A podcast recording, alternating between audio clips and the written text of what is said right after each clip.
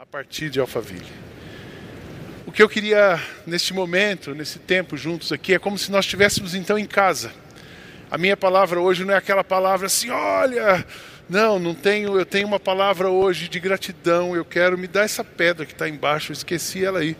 Eu quero construir com vocês hoje um altar de gratidão. Ah, obrigado, Zeca. Zeca trouxe o meu álcool também, né? Que a gente tem que ficar nessa de álcool. Eu fico me ungindo toda hora assim, gente. Né? Porque aí não tem problema, né? Você fica risco. Toma banho de álcool. É, álcool virou perfume. Ah, eu quero construir com vocês hoje um memorial de gratidão a Deus. Nós precisamos registrar na nossa história, na história dessa igreja, na nossa caminhada juntos, um momento sobrenatural que nós estamos vivendo de podermos nos conectar, reunir e viver e avançar. Eu quero também nessa manhã trazer à sua memória aquilo que pode dar esperança. Quero que você saia daqui encorajado, porque nós queremos, como igreja, continuar apoiando você na sua jornada e nas suas lutas. Então, nós vamos juntos construir esse memorial. O texto que eu separei para essa manhã é um texto, não vou ler todo esse texto agora, o primeiro livro de Samuel, capítulo 7, versos 2 a 17. Aqui, nesse trecho, ele, ele está narrando ah, uma conquista do povo de Israel, porque depois de 20 anos que os, eles, a arca do acordo tinha sido roubada, estava em outro lugar, então eles têm uma guerra conquista, liderados por Samuel, eles reconquistam, eles trazem de volta a arca do acordo para Israel. A arca do acordo simbolizava a presença de Deus, então eles estavam reconectados. Era um momento que, assim, puxa, a gente tinha, ficou 20 anos longe dessa conexão e temos. E foi uma dura vitória, foi uma dura batalha, mas foi uma grande vitória. Então eu olhei esse episódio aqui, eu falei, parece a gente. Parece que a gente ficou longe, mas a gente estava perto, Deus estava conosco. Mas é uma grande batalha. Nunca na minha geração, nos últimos 100 anos, a humanidade não passou uma situação tão difícil como essa que nós passamos e ainda estamos passando. Mas em Cristo Jesus nós temos a vitória. E quando Samuel celebrou essa vitória, ele, depois ele liderou o povo por muitos anos, ele pegou uma pedra e ele disse Ebenezer, no verso 12, ele diz: Ebenezer, até aqui o Senhor nos ajudou. Ebenezer significa pedra da ajuda. Ele pegou uma pedra para simbolizar e colocou entre Mispa e Sem uma pedra para dizer: olha, nós temos um memorial de que até aqui o Senhor nos ajudou. Vamos repetir isso? Até aqui o Senhor nos ajudou. Mais uma vez, todos juntos. Até aqui o Senhor nos ajudou. Até aqui o Senhor nos ajudou. Pelo que somos gratos, eu quero trazer à sua memória o que somos gratos, o que nós aprendemos nesse tempo e o que nós precisamos levar para frente. Nós somos gratos pela sobrevivência. Até aqui o Senhor nos ajudou. É incrível, irmãos. Não dava para imaginar. Vocês me conhecem. Sabe que a gente tem uma cabeça de planejar coisas, de enxergar futuro, de antecipar, visão. Mas nada disso funcionou. Funcionou. O poder de Deus sobre nós funcionou. Então, até aqui o Senhor nos ajudou, nós sobrevivemos. Sobrevivemos, é um tsunami que veio. Eu comparo essa pandemia como um grande tsunami na humanidade. Você pode ter vários olhares sobre isso, mas um grande tsunami. Mas somos gratos porque sobrevivemos. Somos gratos porque o maná diário caiu. Eu lembro desse texto aqui em Salmos, eu quero ler esse salmo, verso, Salmo 78, versos 24 e 25. Ele deu ao povo pão do céu, fazendo com que caísse o maná para eles comerem, e assim comeram o pão dos anjos. Deus lhes deu comida com fartura. Nós temos comido o pão dos anjos nesses últimos tempos. Os primeiros três dias, a gente decidiu fechar na sexta-feira, dia 12 de março, 13 de março. Dia 14 eu tinha um casamento para fazer lá na Ilha Bela, eu fui para lá, meio atordoado. Fui de manhã, voltei de noite. No domingo a gente estava aqui. Quem estava aqui naquele domingo lembra que a gente só chorou. Só chorou. Eu me senti como numa guerra. Metade da equipe ficou lá fora mandando o pessoal embora, porque não tinha dado tempo de avisar todo mundo. E a metade fazia o culto aqui. Quando eu desci vi aquela cena, me imaginou a lista de Schindler, aquele filme. Deixa entrar mais um. E não podia entrar mais. Enquanto o Hugo dirigiu o louvor naquela manhã, eu estava ali ajoelhado, chorando. Eu tinha que pregar, quase não consegui pregar naquele dia. E depois nós passamos três dias pensando, e agora? Mas eu me lembrei disso. No tempo de deserto, Deus não deixa o seu povo passar fome. No tempo de deserto, não deixa de cair o pão do céu. E isso veio na minha cabeça. Eu disse: Deus, vai cair o maná, eu preciso saber onde. Então vou ficar esperando, avisa onde vai cair para a gente pegar. Então gratidão hoje, irmãos, porque o maná caiu do céu e nós somos alimentados com o pão do céu. Eu me lembro de um dia que eu estava em casa e falei: Deus, hoje eu não estou vendo cair nada. Porque eu tinha uma preocupação, e nós ainda temos uma preocupação, mas não uma preocupação. A gente está pensando como resolver.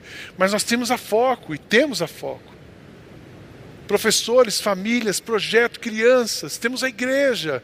Deus, como é que. Onde é que vai? Naquela manhã não tinha nada, eu não vi em nenhum lugar, não tinha nenhum aviso, vai cair ali. Vai lá recolher o pão. Eu estava sentado na poltrona em casa, olhando por nada assim. Pastor, mas você também fica olhando por nada de vez em quando? Fico.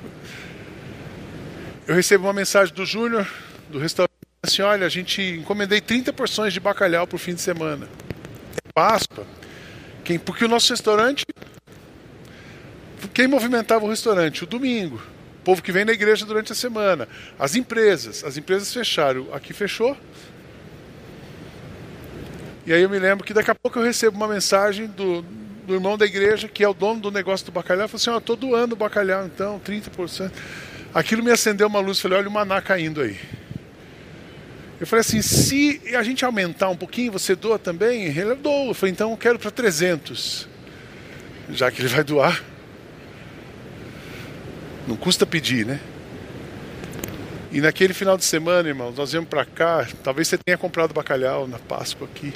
Foram 350 porções de bacalhau, 200 porções de faeja. E aquilo deu uma levantada no restaurante e começou a movimentar. E nós conseguimos ajudar muito a foco com aquele trabalho.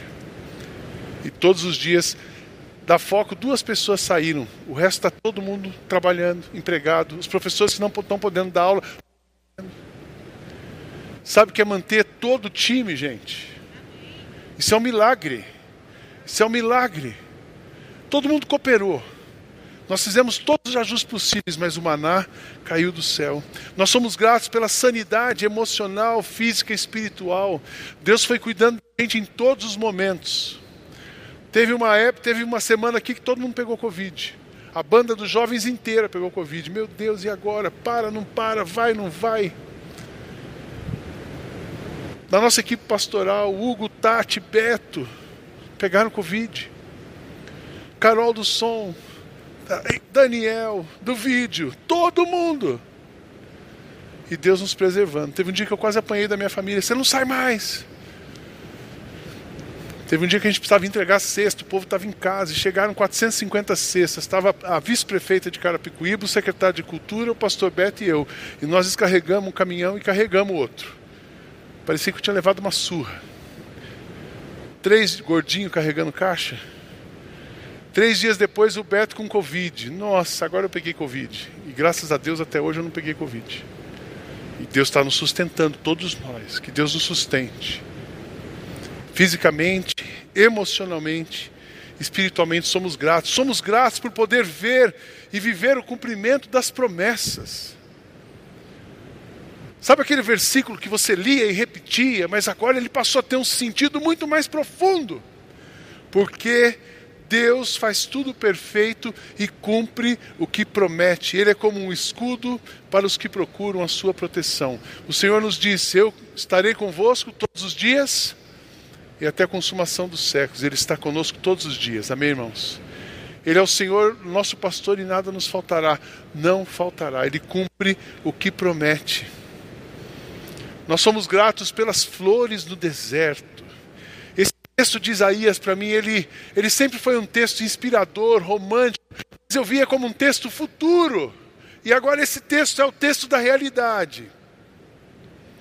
Escutem, capítulo 41, versos 17 a 20. Quando o meu povo, pobre e necessitado, procurar água e não encontrar, quando a boca deles estiver seca de sede, eu, o Senhor, os atenderei. Eu, o Deus de Israel, não os abandonarei. Farei com que brote fonte nos vales e com, os, com que rios corram pelas montanhas onde não há plantas.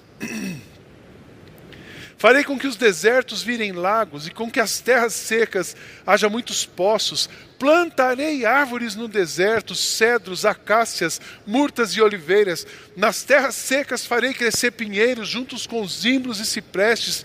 Todos verão o que aconteceu e ficarão sabendo que fui eu, o Senhor, quem fez isso. Todos pensarão bem e entenderão que tudo isso foi feito pelo Santo Deus de Israel. Amém, irmãos? Glória a Deus. Deus faz brotar plantas, flores no deserto. E eu chegou um momento ali, só vamos recolher as flores que Deus está plantando. Todo dia eu tinha isso na minha cabeça. E continuo pensando nisso. Deus vai mandar o maná, vamos recolher. Mas Deus também está colocando alguma flor para alegrar o nosso dia, para abençoar o nosso coração. E Deus fez na vida da nossa igreja muitas flores brotaram. Na vida da nossa igreja brotou uma fazenda. Lembra disso? A história Quantos aqui participaram da Assembleia e votaram? Bastante gente. Deus manda uma fazenda para a nossa igreja, para a gente construir um centro de desenvolvimento de pessoas no meio da pandemia. Não tem explicação. Mas também Deus mandou as flores da família. Eu me lembro um sábado que eu estava bem triste aquele sábado. O pastor também tem dia triste, com certeza. E eu estava triste naquele dia, mas foi o dia que meu netinho fez um ano, no meio da pandemia. Meu neto faz um ano. E aí tinha brigadeiro lá em casa, aí tinha festa. Eu fiquei com ele o tempo todo. Era o dia da nossa live aqui também. Eu fiquei entre ele e a live. E Deus mandando cesta de um lado, Deus flores para brotar flores no deserto. Obrigado por isso, Jesus. Gratidão pelas lágrimas derramadas durante a noite e alegria que chegou pela manhã. Sua ira dura um só momento, mas a sua bondade é para a vida toda. O choro pode durar, durar uma noite, mas a alegria vem pela manhã. Quantas noites talvez você tenha dormido chorando? Deus faz brotar e a alegria vem. vou ficar com esse aqui, pode ser? De, qualquer coisa eu pego esse aí, deixa aí, obrigado. Que aí eu continuo aqui, é só não me mexer. Eu já percebi que se eu me mexo, ele falha. Pelas lágrimas derramadas, Deus enxuga as nossas lágrimas. Ele enxuga as, nossas, as lágrimas de quem partiu e chegou na eternidade, não tem mais dor nem tristeza, mas Ele enxuga a lágrima da gente que está aqui. Gratidão por aqueles que seguraram os braços para que a coisa avançasse. Eu vou lá para Êxodo 17. Moisés tinha que permanecer com o braço erguido para que a, o sinal de que Deus estaria ali, eles continuariam tendo forças para avançar. Mas quando os braços de Moisés ficaram cansados, Arão e Ur pegaram uma pedra e puseram perto dele para que Moisés se sentasse. E os dois, um de cada lado, seguravam os braços de Moisés. Desse modo, seus braços ficaram levantados até o pôr do sol. Gratidão porque Deus levantou pessoas e tem levantado pessoas para nos segurar. Você consegue trazer à sua memória alguns nomes de pessoas que Deus usou para você ficar com o braço em pé? Eu mencionei Neuma, Luzimar e Reinaldo. Todos os dias nós éramos um comitê de crise, todo dia. Cinco vezes por dia. E agora? Equipe pastoral, líderes da igreja, o conselho da igreja se reunia nove e meia da noite, até para a gente ouvir Deus e continuar avançando. Mas gratidão porque não faltou pessoas para nos segurar. Gratidão por sermos usados por Deus. Gente, nunca na nossa igreja nós falamos tanto de Jesus para alguém como nesse tempo. Teve domingo os cultos online, chegaram a 22 mil pessoas. Tem uma pessoa aqui hoje, a Edna, ela só conheceu a igreja pela internet durante a pandemia. É a primeira vez que ela vem aqui hoje. Seja bem-vinda, Edna. Deus te abençoe. Você representa muitas pessoas. Você representa muitas pessoas que ontem chegou um casal aqui à tarde, primeira vez que eles pisavam, eles não sabiam quem eram nós, quem nós éramos. Eles se conectaram pela internet. E tem muita gente assim, falamos de Jesus. Por podemos falar de Jesus com ações. Foram mais de 8 mil cestas básicas entregues para a população aqui ao nosso redor. Mais de 8 mil. Você faz uma conta, cada cesta custa 55 reais. Foram quase 500 mil reais de cesta básica. Não sei te explicar, gente. Eu não sei explicar para vocês.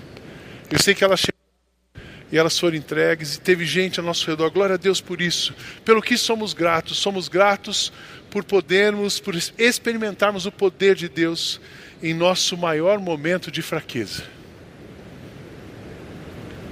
Uma coisa, eu tenho sempre tentado olhar o aspecto positivo da pandemia. Porque a, a dificuldade tem um aspecto positivo. E uma coisa que eu enxergo é que a gente percebeu a vulnerabilidade. Todo mundo é vulnerável. Eu não conheço uma pessoa no mundo que não tenha sido afetada pela pandemia. O mais rico do mundo foi afetado pela pandemia. Os mais pobres também. Todo mundo. Todo mundo. Mas no nosso momento de maior fraqueza, nós experimentamos o poder sobrenatural de Deus. A minha graça é você precisa, pois o meu poder é mais forte quando você está fraco. Porque quando eu me sinto muito feliz em me gabar das minhas fraquezas, para que pois eu me sinto muito feliz em me gabar das minhas fraquezas, para que assim a proteção do poder de Cristo esteja comigo. O que nós aprendemos? Somos gratos por muita coisa, mas o que nós aprendemos? Nós aprendemos que Deus é bom e o seu amor dura para sempre. Você pode repetir isso comigo? Deus é bom e o seu amor dura para sempre. Vamos falar mais uma vez. Dura para sempre. Deus é bom. Isso é mais do que um jargão. Deus é bom, cuida dos seus filhos, o seu amor dura para sempre. O que nós aprendemos? Que Ele sempre vai abrir um caminho para o seu povo. Ele abriu o caminho, Ele abriu o mar no deserto. Ele fez brotar a água da rocha levantou pessoas, mas ele abriu caminho para nós. Nós cantamos hoje aqui. Caminho no deserto. Deus abre caminhos no deserto. O que nós aprendemos? Que a casa construída sobre a rocha permanece firme diante das tempestades. Quem ouve os meus ensinamentos e vive de acordo com eles é como um homem sábio que construiu a sua casa na rocha. Caiu a chuva, vieram as enchentes e o vento soprou com força contra aquela casa porém ela não caiu, porque havia sido construída na rocha. Uma coisa eu tenho certeza, e eu digo isso para os irmãos: nossa igreja está construída sobre a rocha que é Jesus. Amém, irmãos? Eu dizia antes da pandemia, nossa igreja é uma plantação, nós estamos uma igreja, porque a igreja precisa ter um tempo de, de solidez. Depois desse tsunami, eu digo para vocês o seguinte: a IBM Alphaville é uma igreja sólida, plantada sobre uma rocha, porque ela sobreviveu a uma pandemia. Porque se a gente tivesse plantado no cisne, tinha rodado. Se tivesse sido plantado na denominação, tinha rodado. Se nós dependêssemos de um homem, nós tínhamos rodado. Porque tudo quebrou, mas Jesus não quebrou. Ele continua inabalável. O que nós, o que nós aprendemos? Que Deus não muda, não falha e não mente. Deus não muda, não falha e não mente. Jesus Cristo é o mesmo ontem, hoje será para sempre. Quando eu olho para esse tempo, a economia quebrou. Os prognósticos de liderança, as melhores escolas do mundo, o que eles disseram, quebrou. A saúde quebrou. Qualquer coisa. Mas quando eu olho para Jesus, ele continua sólido não quebrou, o único galho que não quebrou é o galho que nós estamos segurando, é a mão de Jesus, é a raiz de Jesus, é a árvore que ele representa na nossa vida. Nós também aprendemos que com Cristo no barco, tudo vai muito bem e passa o temporal. Nós tivemos uma série em maio, Porto Seguro, e o gravou essa música. Vocês lembram para criança receber um vídeo com Cristo barco, tudo vai muito bem. Lá em casa o Daniel ouvia essa música todo dia e eu, e eu repetindo essa música para mim. Quem é criança sabe, existe o mundo Bita, né? E agora tem o mundo Hugo. São dois mundos. Com Cristo no barco, tudo vai muito bem e passa o temporal. Os discípulos tinham experimentado isso ali no Mar da Galileia. Por que é que vocês estão tão medrosos? Estava uma tempestade. Respondeu Jesus: Como é pequena a fé que vocês têm. Jesus se levantou, falou duro com o vento e com as ondas, e tudo ficou calmo. Então todos ficaram admirados e disseram: Que homem é esse que manda até no vento e nas ondas? É o mesmo ontem, hoje e será para sempre. Não tem tempestade que veio para ficar. Com Cristo no barco, tudo vai muito bem. Passa o temporal. O que nós aprendemos? Que nada pode nos separar do amor de Deus. Mas eu já sabia, agora nós temos certeza ainda mais. Pois eu tenho certeza de que nada pode nos separar do amor de Deus, nem a morte, nem a vida, nem os anjos, nem outras dificuldades ou poderes celestiais, nem o presente, nem o futuro, nem o mundo lá de cima, nem o mundo lá de baixo, em todo o universo. Não há nada que possa nos separar do amor de Deus, que é nosso por meio de Cristo Jesus, o nosso Senhor. Deus estará sempre de braços abertos nos acolhendo. O que nós precisamos levar para frente? E aí, irmãos, queridos irmãos, igreja, onde você está, o que nós precisamos levar para frente, porque a, a, luta continua. Ah, mas a hora que sair a vacina, tudo volta ao normal. Não, não existe aquele normal. Aquela igreja que nós tínhamos, eu já falei isso hoje, não existe mais. A igreja nós vivemos nos últimos cinco meses também não existe mais, porque Deus está começando novas coisas. Muitas Ednas vão chegar. Amém?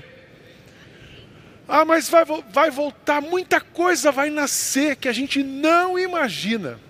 O que eu tenho certeza e tenho falado para a nossa equipe é que nos próximos, daqui cinco anos, não vai precisar esperar dez, mas daqui cinco anos nós vamos olhar e dizer assim: como Deus é maravilhoso, olha o que Ele está fazendo, olha o que Ele fez, só Ele pode fazer. Então essa igreja vai continuar até que Jesus volte e a gente vai reinar então com Ele. Nós temos uma missão. Então é importante você passar por esse tempo de luta e aprender alguma coisa. Porque se você chegar agora assim, ah, agora já voltou, eu estou bem, já voltei para o culto. Ah, continua a mesma coisa. Não existe a mesma coisa. A gente leva do passado lições e nós vamos aprender coisas novas para construir coisas novas e sermos usados por Deus para construir coisas novas. Amém, irmãos? Então nós precisamos aprender. O que nós precisamos aprender e levar para frente? Que Deus continua no controle de todas as coisas. O Senhor é o meu pastor e nada me faltará. Ele vai continuar cuidando. O que nós precisamos levar para frente? O propósito de Deus para a sua vida permanece intacto. Sou eu que conheço os planos que eu tenho para vocês: prosperidade e não desgraça, e um futuro cheio de esperança. Sou eu, o Senhor, quem está falando. Então, o plano de Deus para a vida continua intacto. O plano de Deus para a vida do Fernando continua intacto. Para a minha vida, para o Zeca, para a sua, para essa igreja, continua intacto. E Deus vai cumprir tudo aquilo que Ele já planejou para nós. E aí eu me lembro do texto de Coríntios: nem olhos viram nem ouvidos ouviram, nem jamais penetrou no coração do homem o que Deus tem preparado para aqueles que o amam. O que nós aprendemos e precisamos levar para frente, que Deus quer usar você para a glória dele. O que nós aprendemos e levamos para frente, a missão de Deus continua, a missão de resgatar e amar. Tem muita gente ao nosso redor precisando de nós. Tem muita gente ao nosso redor, ao nosso redor precisando conhecer Deus que nos dá esperança, o Jesus que não falha, não muda e não mente, o Jesus que não quebra. Tem muita gente quebrada, precisando conhecer o Jesus inquebrável. A missão continua.